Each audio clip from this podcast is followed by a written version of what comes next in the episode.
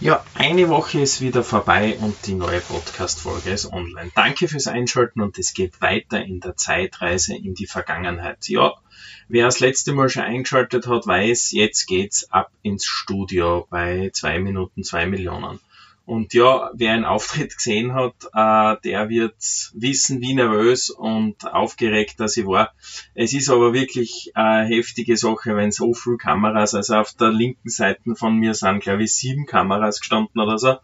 Und äh, unzählige Tonleute und ja, alles Mögliche halt und natürlich auf einmal zack, praxis die Investoren vor dir.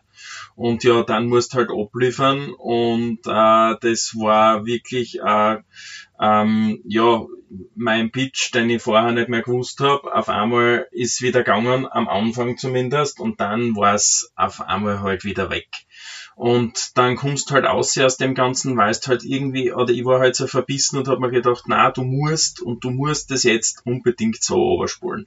Und ja, dann habe ich mir gedacht, machst halt das, was du äh, sonst da immer machst, improvisieren. Und äh, ich bin einer, ich bereite mir jetzt auf Termine, wenn ich einen Termin hab, bei einer Firma oder so, wenn ich ein Gespräch habe, wirklich nur ganz minimalistisch äh, vor. Ich weiß zwar in Grundzügen, was ich sagen will, aber jetzt ein komplettes Wording oder so habe ich halt nicht. Und äh, dann habe ich halt das gemacht und habe halt genau das so erzählt, wie es mir in dem Moment halt eingefallen ist. Und wie der Pitch nachher vorbei war, ähm, hat der, hat der ähm, warte mal, jetzt muss ich kurz überlegen, wer hat denn angefangen? Ich glaube, angefangen hat der Leo Hillinger und hat gesagt, und ab dem Zeitpunkt, wo du äh, rausgekommen bist aus dem Ganzen, bist eigentlich so richtig sympathisch worden und äh, hast frei von der Leber weggeredet. Und äh, dann habe ich schon gemerkt, okay, passt jetzt alles, was ich mir noch so für, für die Gespräche vorgenommen habe, äh, das äh, überdenke ich einmal oder sage halt zumindest nur das, was, was mir in dem Moment einfällt. Ja, und so ist halt dann dahingegangen. Ein paar waren natürlich äh, nicht so begeistert vor dem, was ich da mache, oder haben das sehr skeptisch hinterfragt. Ähm, ja, war auch ganz gut, dass so passiert ist, weil wir haben dann danach ganz anders an dem ganzen Thema zum Arbeiten angefangen und haben uns das auch wirklich von anderen Seiten nochmal angeschaut. Weil natürlich glaubst, mit dem, mit dem du dorthin gehst, das ist fertig und, und äh, es ist nie irgendwas fertig. Das habe ich äh, wirklich sehr, sehr zum Spüren gekriegt. Und es waren sehr viele Fragezeichen auch nach meinem Auftritt bei dem Ganzen. Aber ich muss eins sagen, es war in der Sendung, es war einfach echt, es war lustig, es war eine Gaude und es ist ein Vorkommen, als ob man die Investorin und die Investoren schon ewig kennt irgendwie. Also es war nicht jetzt da, dass du denkst, bis deppert, das ist unangenehm, dass ich jetzt dort bin. Absolut überhaupt nicht. Ähm, und es ist auch nicht irgendwas ausgemacht, was viele halt sagen. Ähm, das ist alles inszeniert und so, das ist, das stimmt absolut nicht. Und äh, die ganzen Mitarbeiter von zwei Minuten, zwei Millionen, die im Studio arbeiten, die sind echt so lässig. Und ähm, das einzig Witzige ist, äh, die Sachen, die werden zusammengeschnitten. Das heißt nicht nur das, was vor der Kamera geredet worden ist, weil da ist, hat sehr viel gefehlt, was eigentlich ganz gut gewesen wäre, vielleicht wenn es drinnen gewesen wäre, aber es hat im, im Großen und Ganzen dann eh passt, was war.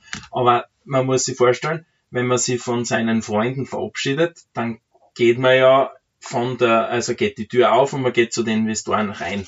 Und das ist zum Beispiel gar nicht wirklich so, weil das sind zwei verschiedene Studios. In dem einen Studio werden die Anfangs- und die Schlussszenen gefilmt und im anderen Studio sitzt die Jury. Ähm, und äh, das ist eine ganz eine komische Situation. Du machst Sachen, äh, also du gehst wie in einen luftleeren Raum und musst aber die Emotion so probieren zum Umbringen, als ob du ins Studio eingehst. Und das machst halt vorher ein paar Mal.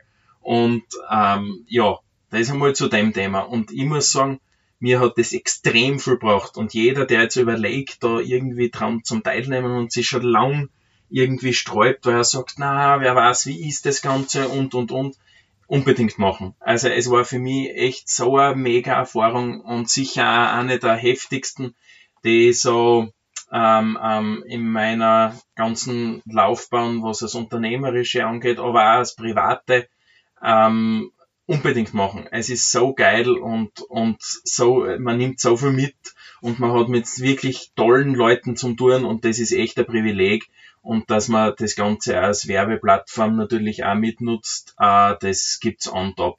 Und ja, bei mir hat's ja kein Investment vor der Kamera gegeben, sage ich immer, weil ich habe hinter der Kamera dann ähm, Investment in die Richtung hinbekommen, dass ich Unterstützung in der Unternehmensberatung gekriegt habe. Auf der anderen Seite von der Katharina Schneider mit, äh, mit Team ähm, und auf der anderen Seite natürlich mit dem Philipp Maderdanner und seinem ganzen äh, Netzwerk. Ja, das war ein Wahnsinn. Also die Sekretärinnen von diesen zwei äh, Investoren haben mich innerhalb von, der, ich glaube, der eine Anruf war am Heimweg von Wien und der andere Anruf war, glaube ich, am nächsten Tag in der Früh oder so, gleich wegen einen Termin ausmachen. Also wenn die wirklich sagen, ja, sie interessieren sich dafür und sie möchten, möchten jetzt zwar kein Geld investieren, aber sie möchten dich mit Beratern der Tätigkeit unterstützen, dann ist das wirklich so. Und das ist eine super, super Sache gewesen.